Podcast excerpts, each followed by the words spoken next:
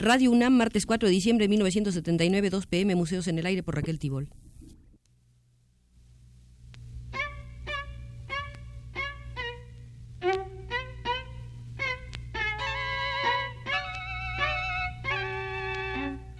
Museos en el Aire.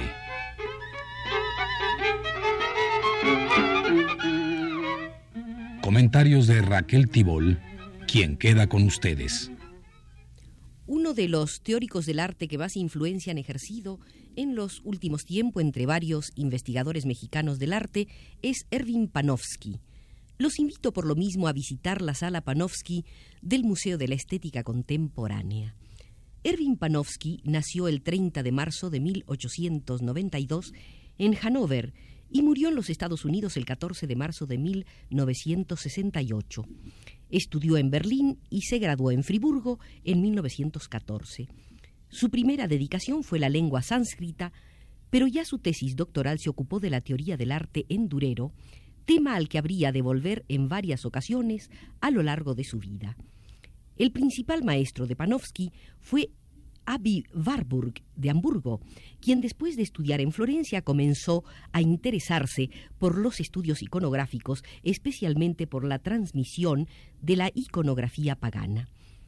Warburg adscribió a Panofsky a sus investigaciones en la Universidad de Hamburgo y Panofsky comenzó a enseñar en 1921 en esa universidad y llegó a ser supernumerario de la misma en 1926. Su erudición era pasmosa. Las lenguas antiguas, la literatura clásica, los textos más recónditos de la Edad Media, la historia del arte occidental toda, desde lo clásico a lo moderno, las implicaciones teóricas o filosóficas del arte de cada época, la refinada indagación de la significación iconográfica de las obras de arte, todo lo abordó con dominio magistral. La actitud de Panofsky dentro de la historia del arte está dentro de la reacción contra la consideración excesivamente enfocada a la pura historia del proceso de las formas, tal como Wolflin la representa. Panofsky abogó por una consideración íntegra de la obra de arte. Su estudio sobre la arquitectura gótica y el escolasticismo es un ejemplo de la percepción de sutiles y válidas relaciones entre campos culturales pocas veces puestos en conexión. En 1931, Panofsky fue invitado a los Estados Unidos como profesor visitante de la Universidad de Nueva York.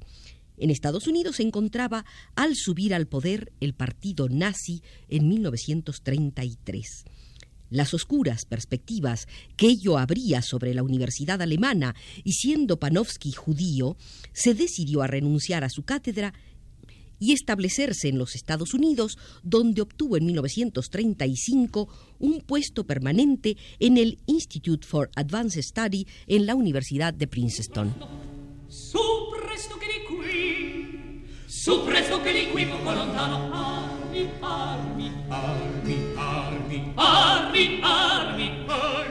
¿Cómo define Panofsky la iconografía?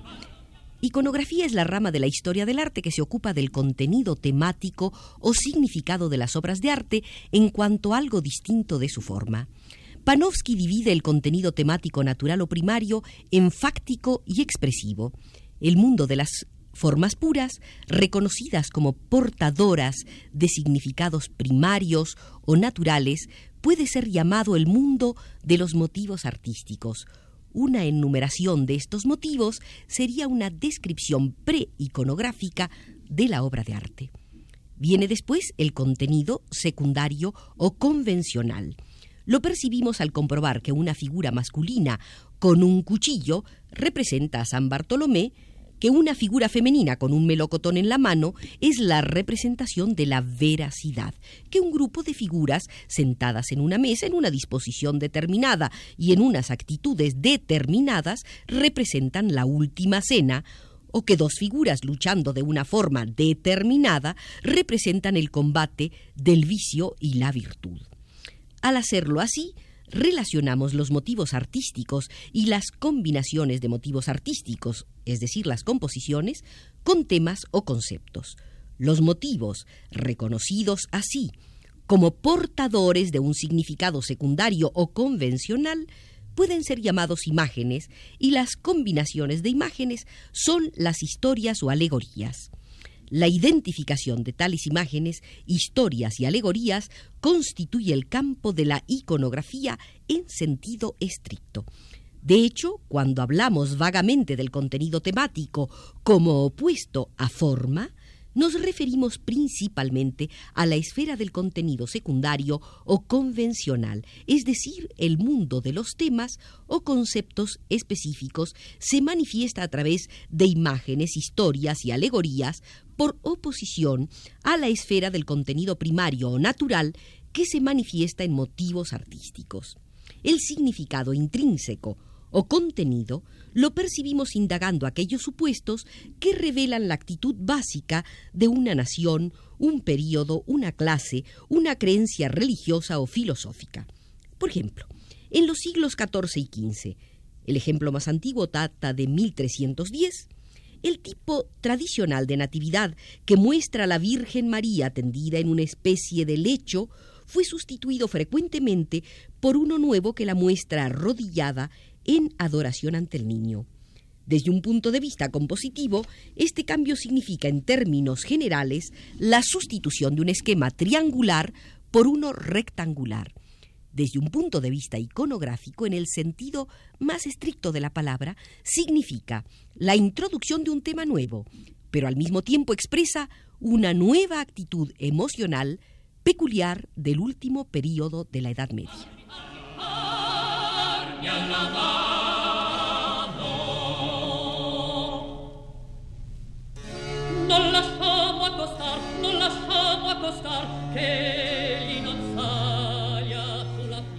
Una interpretación realmente exhaustiva del significado intrínseco o contenido podría incluso mostrar que los procedimientos técnicos característicos de un país, época o artista determinado por ejemplo, la preferencia de Miguel Ángel por la escultura en piedra en vez de bronce o el uso peculiar de los trazos para sombrear sus dibujos son un síntoma de la misma actitud básica que es discernible en todas las otras cualidades específicas de su estilo.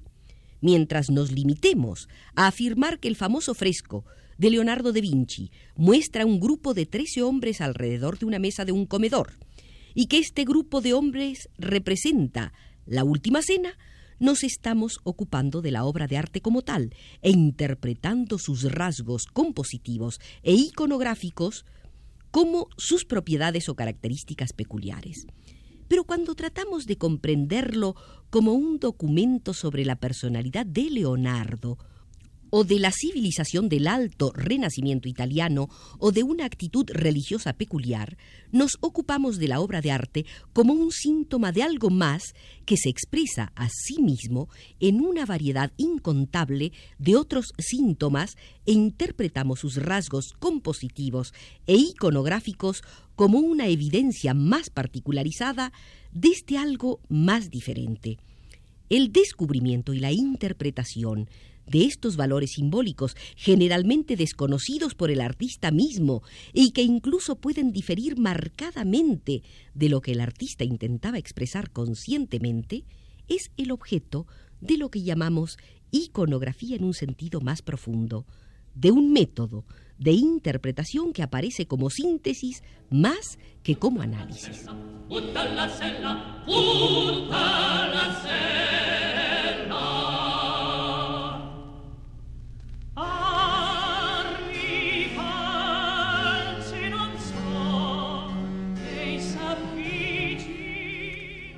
¿Cómo se llega a una descripción preiconográfica correcta y a un análisis iconográfico correcto en el sentido más estricto, con la intención última de penetrar en el significado intrínseco o contenido?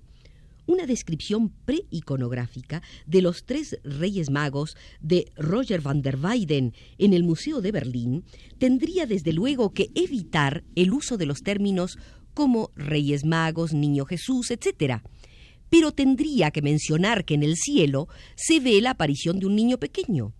¿Cómo sabemos que se quiere señalar que el niño es una aparición? El hecho de que esté rodeado de un halo de rayos dorados no sería prueba suficiente para esta suposición, porque hay representaciones de la Natividad con halos similares y donde el niño Jesús es real. El que el niño del cuadro de Roger van der Weyden represente una aparición puede solo deducirse del hecho adicional de que se mantiene en el aire. Su postura no sería diferente si estuviera sentado sobre un cojín en el suelo, en realidad es muy probable que Roger van der Weyden utilizara para su pintura un dibujo del natural de un niño sentado en un almohadón. La única razón válida para suponer que el niño del cuadro de Berlín quiere ser una aparición es el hecho de que está pintado en el espacio sin ningún apoyo sensible.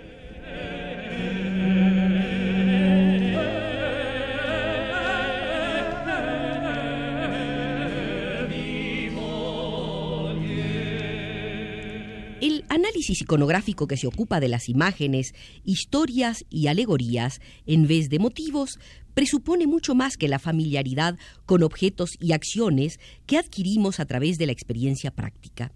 Presupone una familiaridad con temas o conceptos específicos, tal como han sido transmitidos a través de las fuentes literarias, hayan sido adquiridos por la lectura intencionada o por la tradición oral. Un bosquimano de Australia sería incapaz de reconocer el tema de la última cena. Para él solo le transmitiría la idea de una animada escena de banquete. Para comprender el sentido iconográfico del cuadro, tendría que estar familiarizado con el texto de los Evangelios. Cuando se trata de la representación de temas distintos, de los relatos bíblicos o de escenas históricas o mitológicas que suelen ser conocidas por el hombre de educación media, todos en realidad somos bosquimanos. En tales casos también nosotros tendríamos que llegar a conocer lo que los autores de esas representaciones habían leído o conocían de alguna forma. Pero otras veces, mientras que el conocimiento de los temas y conceptos específicos transmitidos por las fuentes literarias es un material indispensable y suficiente para un análisis iconográfico, no garantiza su exactitud.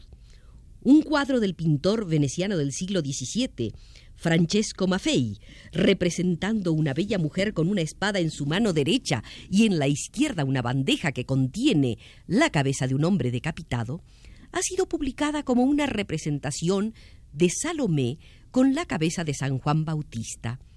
La Biblia dice que la cabeza de San Juan Bautista fue traída a Salomé en una bandeja. ¿Y la espada? Salomé no decapitó a San Juan Bautista con sus propias manos, pero la Biblia nos habla de otra mujer hermosa en relación con la decapitación de un hombre, o sea, Judith. En este caso la situación es justamente la contraria. La espada sería correcta porque Judith decapitó a Holofernes con sus propias manos. Pero la bandeja no está de acuerdo con el tema de Judith porque el texto dice explícitamente que la cabeza de Holofernes fue puesta en un saco. De esta forma tenemos dos fuentes literarias aplicables a nuestro cuadro con el mismo derecho y la misma falta de fundamento. Estaríamos completamente perdidos si tuviéramos que depender exclusivamente de las fuentes literarias. Afortunadamente no es así.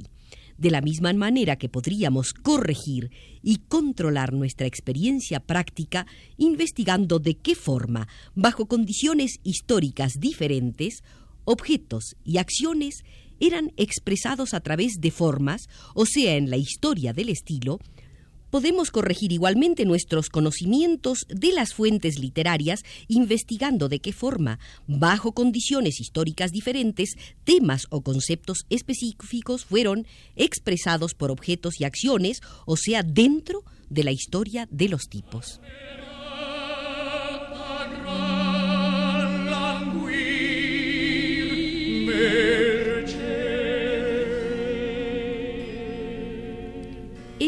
Iconólogo, más que un historiador del arte interesado en la historia del estilo y de las formas, ha de ser un humanista completo, penetrado de la historia del pensamiento, la filosofía, la ciencia, la literatura, las concepciones políticas y la transmisión de las fuentes del conocimiento para poder interpretar prudentemente en una obra de arte concreta de un momento determinado el significado intrínseco de una variante en la utilización de un tema a la luz que arroja sobre ese punto concreto la historia toda de la cultura. Cierto es que pocos sabios pueden dominar todas esas disciplinas. Erwin Panofsky fue, en este sentido, un ejemplo señero.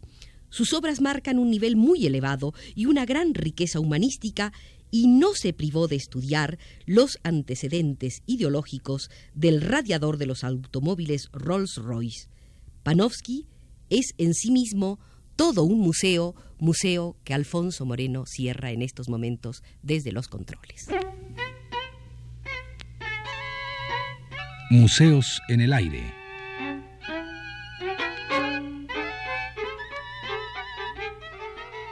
Comentarios de Raquel Tibol.